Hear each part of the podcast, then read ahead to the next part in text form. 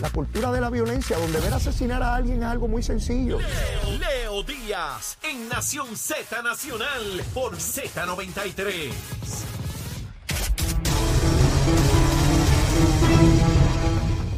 Buenos días, soy Carla Cristina informando para Nación Z Nacional de los titulares. La Junta de Control Fiscal autorizó ayer desembolsos de hasta 250 mil dólares por adelantado para los municipios, esto del Fondo de Emergencias para gastos asociados a la emergencia provocada por el huracán Fiona. De otra parte, el secretario del Departamento de Salud Federal, Xavier Becerra, declaró ayer un estado de emergencia de salud pública para Puerto Rico como consecuencia de las inundaciones provocadas por el fenómeno atmosférico, lo que permitirá a los centros de servicios de Medicare y Medicaid, beneficiarios, proveedores y suplidores mayor flexibilidad en la prestación de servicios de emergencia. Mientras, la Autoridad de Transporte Integrado anunció que hoy se reanuda el sistema de transportación pública que incluye las guaguas de la Autoridad Metropolitana de Autobuses, conocidas como la AMA, las lanchas entre Ceiba y las islas municipios de Vieques y Culebra y entre San Juan y Cataño y también el tren urbano. Y en temas internacionales, el secretario de Estado de Estados Unidos, Anthony Blinken, se reunió ayer con el ministro de Exteriores del Reino Unido para discutir el desafío que supone la reactivación del acuerdo nuclear con Irán. Para Nación Z Nacional, les informó Carla Cristina. Les espero mi próxima intervención aquí en Z93. Estás con Nación Z Nacional por el Habla Música y Z93. Ahí estamos, miren en pantalla, quemando el cañaveral. Mire, puede ser Fiona, María, como se llame. Leito Díaz quema el cañaveral, mi hermano. Y sale las ardillas y los ratones volados tan pronto llega Leito de 8 a 10 de la mañana. Luego tratan de acomodarse otra vez, ¿saben? Pero yo vengo con fuego otra vez quemando el cañaveral. Y siempre, saben todos, ¿ah? todos los funcionarios públicos de todos los partidos. Cuando yo hago un planteamiento aquí, nunca es personal. Tiene que ver con su función pública, nunca es personal. Y a todos ustedes, besitos en el cutis, los quiero. Particularmente los que yo sé que llevan pocas horas de sueño. Legisladores, alcaldes, el gobernador, funcionarios de los gobiernos municipales, del gobierno estatal, jefes de agencias, que han estado entregados atendiendo esta emergencia. A los sectores de la empresa privada, a los miles y miles de empleados de la empresa privada que trabajan en distintos lugares que han tenido que estar abiertos para atender la emergencia, que han dejado a sus familias en sus hogares para poder ir a trabajar. Los sectores de emergencia, de la policía, eh, he visto cantidad enorme de policías estatales y municipales dando tránsito eh, en, en las distintas avenidas en el área metropolitana. Debo suponer que en el resto de Puerto Rico de, igual manera, los visuales que incluso han trascendido fuera de Puerto Rico son dramáticos sobre lo que está ocurriendo eh, y, la devastación que vuelve a haber producto de este fenómeno atmosférico. Pero antes de la pausa les planteaba algo que, que comencé a discutir ayer. ¿Qué hacemos con esas miles de familias a lo largo y ancho de Puerto Rico que viven en zonas inundables que sabemos que si caen 8, 10, 15, 20 pulgadas de lluvia en horas, se les va a subir el agua 6 o 7 pies en su residencia. Ya la sabemos. Ya conocemos dónde ocurre eso en todo Puerto Rico, en cada municipio. Vamos a permanecer permanentemente, con la redundancia que eso conlleva, vamos a estar todos los años sacando a la misma gente del agua. A la misma gente. Lo perdieron todo en María, lo perdieron todo en Fiona y lo perderán con Alberto, con, con Gertrudis, con, con, Beatriz, con Ricardo, con, con, con el que sea. Sí, porque viven en zonas inundables. Y tenemos que desarrollar un plan para relocalizar a esas familias. Cuando yo escucho hablar de reconstrucción, ¿eso es parte de la reconstrucción? Tiene que ser parte ahora. Adelanto que eso va a traer una discusión política, filosófica e ideológica. Y digo esto porque tan pronto se intente ese esfuerzo, si es que se intenta alguna vez por algún gobierno, de manera consistente, no tres familias aquí y dos allá. no, no, algo, algo bien planificado. Van a venir grupos a decir que estamos en contra de la pobreza, que mira cómo sacan a la gente de sus barrios, que mira cómo está la gente de ley 22 que son multimillonarios y no los tocan. Bueno, porque no viven en zonas inundables. Si vivieran, también había que sacarlos de allí, ¿verdad? Por tanto, tenemos que hacer un esfuerzo como sociedad para entender que tiene que removerse, relocalizarse. Son miles, yo no estoy hablando de 100 familias, son miles de familias las que viven. Mire, aquí hay municipios como Naranjito. Usted ha ido a Naranjito. Vaya Naranjito. ¿Usted sabe dónde se fundó Naranjito? Al lado del río. Está el río ahí. Cuando usted llega allí ve un hilito de agua, sí, hasta que crece. Ahí es que está tremendo. Obviamente los municipios y los pueblos alrededor del mundo se ubican cerca de zonas de cuerpos de agua, ¿verdad? Porque es natural, había que buscar agua de algún lugar, no lo iban a hacer lejos del cuerpo de agua.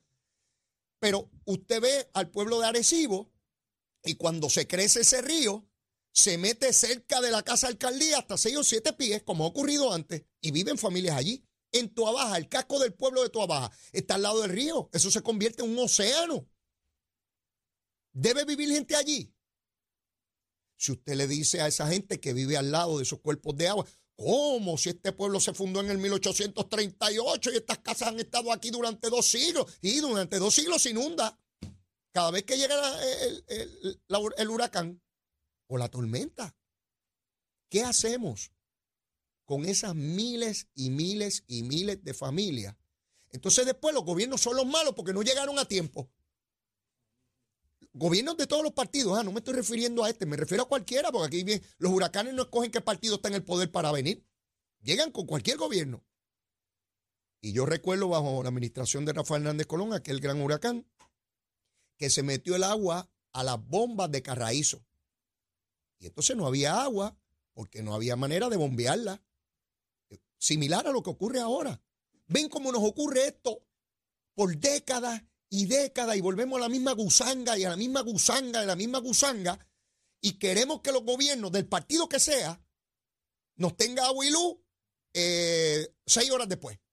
¿Sí? Seis horas después tiene que estar aquí, porque tiene que estar aquí. Con la fragilidad de nuestro sistema que no tiene que ver con la devastación que creó María, tiene que ver con los problemas de planificación históricos que tenemos en Puerto Rico. ¿Ve? Y por más que usted haga una infraestructura poderosísima, el embate de la naturaleza es de tal magnitud.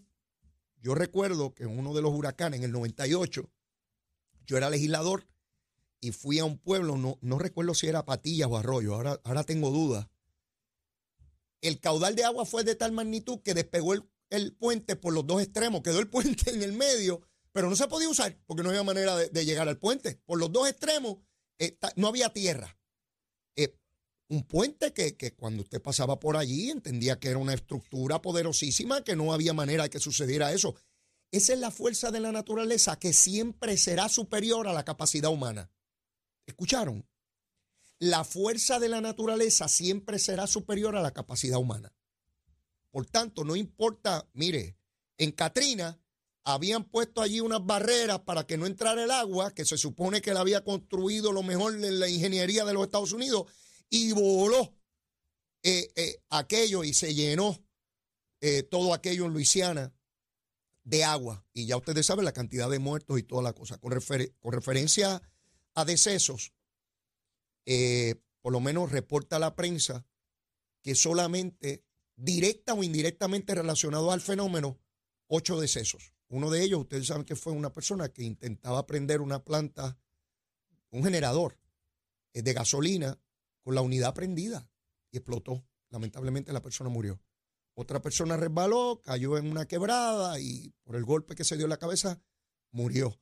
Eh, eh, hubo un, niño que su madre se enfermó, la zona estaba incomunicada por las inundaciones, no pudo salir a tiempo, luego tardó la ambulancia y lamentablemente cuando el niño llegó al hospital, pues, pues falleció.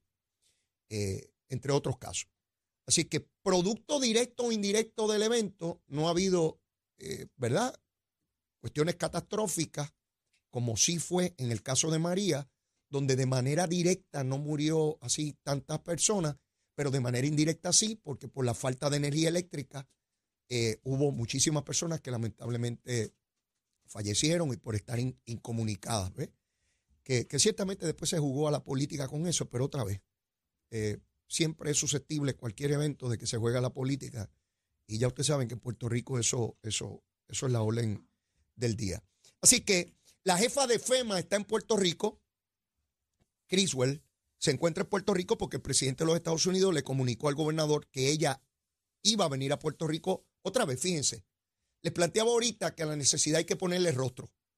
Pues no es lo mismo que la directora de FEMA a nivel federal, en una oficina en Washington, con luz y agua, reciba un papel con un informe de lo que ocurrió aquí, a que venga a Puerto Rico y vea con sus ojitos en las comunidades cómo se afectó. ¿Saben por qué? Porque tiene carácter de urgencia, porque ya no le llega solamente a la razón, le llega al corazón. Y ella sabe lo que está ocurriendo de primera mano y lo puede comunicar a sus eh, eh, efectivos. Ayer Cristian Sobrino nos planteaba aquí, a mi juicio con, mucha sabiduría, que no solamente visite esas comunidades, porque después de todo ella sabe que, ha ocurrido una catástrofe, sino que también visite sus propias oficinas, sus propios empleados, su propia reglamentación para flexibilizar en lo posible, ¿verdad? Hasta donde sea posible dentro de la ley y el orden, eh, los fondos y la ayuda necesaria para todas las instrumentalidades públicas, estatales o municipales que así lo requieran para atender la emergencia. Y yo creo que eso es un consejo muy sabio que espero que, se esté comunicando a nivel del gobierno central. El gobierno a través del gobernador de Puerto Rico, le está planteando una petición de emergencia de ayuda al presidente de los Estados Unidos, que a su vez se comprometió a atenderla con celeridad, de manera que los recursos lleguen eh, eh, a la brevedad eh, posible.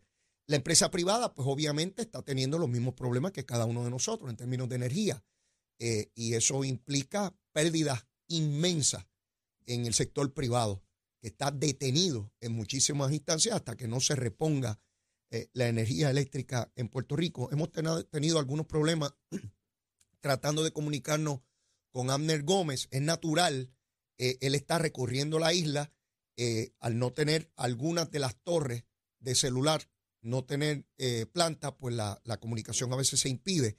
Eso es algo que superamos bastante de María. Muchas de estas torres no tenían generadores y por eso el problema de comunicación celular en Puerto Rico después de María. Esa, esa lección la aprendimos. Y la inmensa mayoría de las torres de telecomunicación en Puerto Rico tienen generadores que han podido energizar el sistema y, por ejemplo, podemos comunicarnos con bastante rapidez y efectividad en la inmensa mayoría de Puerto Rico. No digo todo Puerto Rico porque hay zonas que tienen problemas de comunicación, como acabo de decir, pero por lo menos en la inmensa mayoría de Puerto Rico se pueden hacer llamadas en y fuera de Puerto Rico y, eso alivia, porque nos da la certeza de que nuestros familiares, amigos, conocidos, están en buenas condiciones y si necesitan alguna ayuda, podemos prestársela. Distinto a cuando María, que la incertidumbre y la desesperación ante la falta de comunicación hacía que el evento tuviera unos efectos emocionales inmensos en la población. No es lo mismo que yo tenga un familiar, mi mamá, mi papá, mi abuelo, mi tía, alguien que tenga problemas, que yo me pueda comunicar y me diga, no te preocupes, tengo una agüita que recogí, estoy resolviéndome, este, no tienes que venir por el momento, pero ya mañana voy a necesitar. Y ya la carretera está abierta, ya se puede llegar.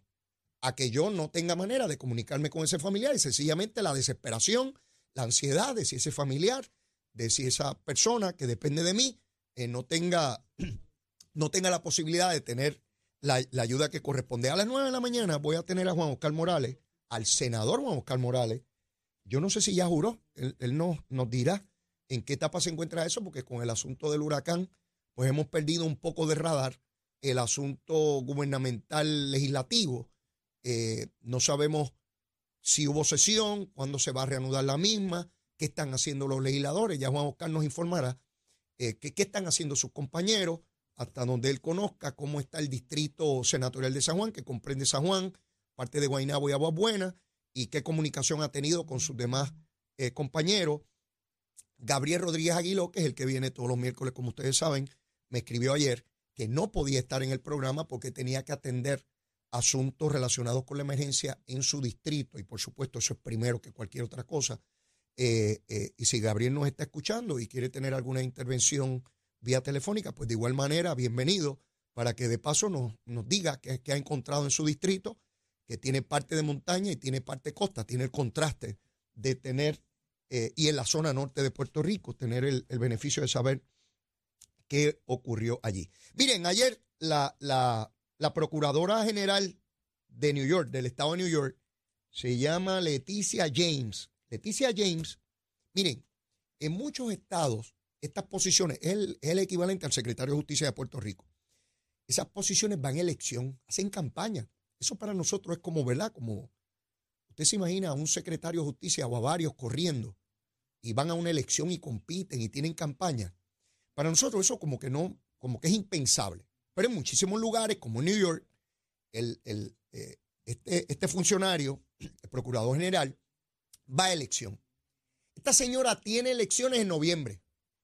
Y ayer se le ocurre enviar una comunicación donde le advierte al gobierno federal sobre la situación de Luma en Puerto Rico, que se está yendo la luz, que tarda mucho y toda la cosa. Y usted dice, pero ven acá, ¿qué tiene que ver el procurador general de New York con un asunto? Ella no está planteando cuestiones criminales, está planteando un asunto civil de una compañía privada, en una relación con el gobierno, de una jurisdicción que no es la de ella. Mire, ¿saben por qué lo hace? Por pura politiquería, porque va a elección y necesita que puertorriqueños y latinos la vean identificada con las causas de los puertorriqueños para que usted vea lo que significa el poder político. Yo me canso de explicar esto. Y quiero poner esto en perspectiva, porque ayer había gente en los medios que decían, ay, mira, van a acusar a Luma, la procuradora de New York. Mire, eso es un disparate, no están acusando aquí a nadie. Para empezar, ella no tiene facultad para, para acusar a nadie fuera de New York. ¿verdad? ella está allá. Como si el secretario de justicia de aquí fuera a, radicarle cargo a alguien que no tiene nada que ver, que vive en Nebraska y que nunca ha venido aquí ni ha cometido delito aquí. Pero esta señora, en su afán de ganar una elección, porque va a elección, se mete en esta eh, politiquería. Eh, es demócrata, pudo haber sido republicano, no, no tiene que ver con el partido, pero para que sepan que es demócrata, va a elección y necesita, mire los políticos, porque para efecto de ella es una política como cualquier otro, quien dependa del voto popular, del voto del pueblo democrático para ocupar una posición de gobierno es una posición política, aunque no se le llame así. Y ella tiene que ir a elección y tiene que ir a buscar votitos, votitos, por donde estén los votitos, ¿verdad? Y va a buscar los puertorriqueños, los latinos, a decirle, mire, mire, yo estoy atendiendo la cosa de su gente allá en Puerto Rico. No que esté mal que haga un reclamo sobre el desempeño de Luma. No estoy diciendo eso. Lo que estoy diciendo es que hay que ponerlo en perspectiva. Otra vez, mi obligación aquí es proveer información que nos ayude a discernir, a entender las cosas que pasan. ¿Por qué pasan? Porque uno se pregunta, ¿y qué rayo hace esa señora hablando de Puerto Rico y de Luma? ¿Por qué? Y yo no quiero que alguien por ahí les venda una historia que no tiene nada que ver, porque tenga una agenda contra Luma a la cual tiene perfecto derecho el que quiera tener agenda contra Luma, la puede tener. La constitución provee para que cada cual le caiga encima a quien le dé la gana, ¿verdad? Después que no cometa delito. Pero el hecho mismo de que ella haya hecho eso no es lo que, lo que me llama la atención. E, es la repercusión en el análisis político en Puerto Rico sobre ese evento. Ya mismo tengo que ir a una pausa, pero quiero que sepan que ayer en la ONU, ayer distintos gobernantes y presidentes de naciones del mundo tuvieron oportunidad de dirigirse ante la Asamblea General de las Naciones Unidas.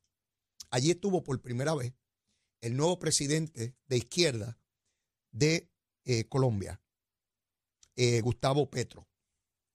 ¿Ustedes saben lo que dijo Gustavo Petro ayer? Que hay que legalizar la cocaína. Eso dijo Petro dijo que en el mundo entero los gobiernos del mundo tienen problemas contra el carbón y el petróleo, pero que más problemas crea la cocaína y que el, el, petróleo y el carbón no se prohíben en el mundo, sin embargo la cocaína sí. Y que él entiende que la cocaína es más peligrosa y por lo tanto se debe legalizar la cocaína. Cuando yo lo escuché, no me tomó por sorpresa porque yo les he dicho a ustedes que eso viene por ahí. Y viene por ahí porque yo recuerdo cuando la marihuana era ilegal. Y empezaron con que la marihuana medicinal, pero no le decían marihuana, le dicen cannabis. Ese es nombre presentable en sociedad. Porque nadie le dice que para curarse los problemas hay que usar marihuana, ¿verdad? Eso se escucha como feo. Pero si le dicen cannabis, suena bonito, ¿verdad? Presentable en sociedad, como beberse un té en Inglaterra, en Londres. Bien chévere. Y yo les dije que eventualmente la marihuana iba a ser recreacional, que le iban a usar por ahí. Pero ese discurso de eliminar su tipificación como delito iba a seguir avanzando a otras drogas. Y ya tenemos a un presidente de una nación latinoamericana golpeada por el narcotráfico como Colombia eh, y productor de cocaína diciendo que hay que legalizarla, no en un meeting en un barrio de un pueblo de Colombia, en la Asamblea General de las Naciones Unidas ante todos los países del mundo. Eventualmente vendrán otros con ese mismo discurso. Y yo lo que quiero es que ustedes estén claros de por dónde vienen los tiros, de quién avanza distintas causas. Y ya mismo van a escuchar en Puerto Rico, ya mismito, sectores argumentando igual que Petro de que eso vamos a eliminarle el afán de lucro al punto y una vez se legalice, pues en el punto no se va a vender nada. Pues en el punto van a buscar otra cosa que se venda que sea ilegal. ¿O ustedes creen que ellos van a dejar de vender porque, porque le legalizaron la cocaína? Algo van a vender que esté prohibido en términos de elementos alucinantes y que son destructivos al cuerpo y, a la dignidad humana incluso, el uso de, de drogas, ¿no? Así que eso dijo este flamante presidente de la República de eh, Colombia. También algo que me parece una barbaridad. Mire, el gobernador de Texas, republicano, y el gobernador de la Florida, republicano. ¿Usted sabe lo que hizo el de Texas? Cogió un grupo de inmigrantes ilegales, los montó en una guagua y los depositó frente a la casa de Kamala Harris, la vicepresidenta de los Estados Unidos en Washington.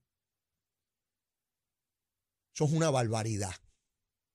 Y a mí me avergüenza como republicano que soy que todo un gobernador de un estado como Texas coja el dolor humano que significa llegar como inmigrante ilegal a una nación buscando el mejor porvenir para sí y su familia y que los monte como si fueran perros jugando a la política para enviárselos a la casa de la vicepresidenta de los Estados Unidos. Pero lo mismo hizo el gobernador de la Florida.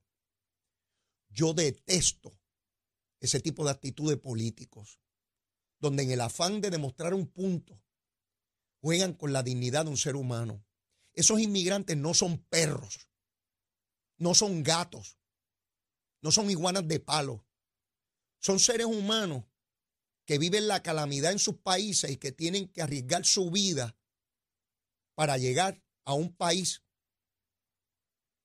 que se supone que sea de libertades, de garantía de derechos, y donde millones de seres humanos de todas partes del mundo quieren llegar a él por lo que representan sus instituciones. Pero también, como cualquier otro lugar del mundo, tiene políticos inescrupulosos que son capaces de jugar con la dignidad humana. Detesto desde lo más profundo de mi corazón que un gobernante, no importa del partido que sea, coja seres humanos y los embarque como si fueran latas de galletas y los tire en un lugar para demostrar su, su punto político. Eso es una desgracia para la nación. Políticos inescrupulosos, sí, lo estoy diciendo yo, nadie más. En mi opinión, como estos dos soberanos irresponsables. Yo sé que el problema de inmigración es grave, pero el fin no justifica los medios. Llévatela, chero. Buenos días, soy Carla Cristina informando para Nación Z Nacional. En el tránsito a esta hora de la mañana se mantiene leve el flujo vehicular a través de la mayor parte de la isla, pero queda algo de congestión en la autopista José Diego en Puerto Nuevo, la carretera número 2 en la zona de Caparra en Guaynabo, la avenida Los Más Verdes entre la American Military Academy y la avenida Ramírez de Arellano y en el expreso Valdoriotti de Castro cerca de la entrada al túnel Minillas en Santurce. Más adelante actualizo esta información para ustedes. Ahora pasamos con el informe del tiempo. Esta cápsula del tiempo es traída a ustedes por Toledo. Protege lo que más valoras. El Servicio Nacional de Meteorología nos informa que aunque hay una tendencia general a tornarse más seco, el aire sobre Puerto Rico estará bastante húmedo y es muy probable que esto active los aguaceros después de unas pocas horas de calentamiento diurno. Algunos de estos aguaceros podrían ser brevemente fuertes y se esperan cantidades por debajo de una pulgada de lluvia durante el día, aunque es posible que en algunos sectores las acumulaciones locales sobrepasen las 3 pulgadas. Los vientos continuarán de 6 a 12 millas por hora con ráfagas, algunas ráfagas alrededor de las 20 millas por hora, especialmente cerca de las tronadas con condiciones de tiempo más secas habrá más periodos de sol y el flujo de vientos del sur generará temperaturas muy cálidas. De hecho, el Servicio Nacional de Meteorología emitió una advertencia de calor para 27 municipios debido al riesgo de que se experimenten índices de calor entre los 102 y los 112 grados. La advertencia, que es el segundo nivel de alerta en la escala de riesgos por calor extremo, estará vigente desde las 10 de la mañana hasta las 5 de la tarde de hoy, los pueblos bajo alerta están concentrados en la zona metro, el norte y norte central, así como el noroeste y la vecindad de Mayagüez. Esta ola de calor se debe a la combinación entre la humedad que prevalece en la región con las altas temperaturas que provoca el viento que sopla del sur-sureste, tanto la humedad como el cambio en la dirección del viento son factores relacionados al paso del huracán Fiona por nuestra región. Más adelante les comparto el pronóstico marítimo para Nación Z Nacional. Les informó Carla Cristina. Les espero mi próxima intervención aquí en Z93.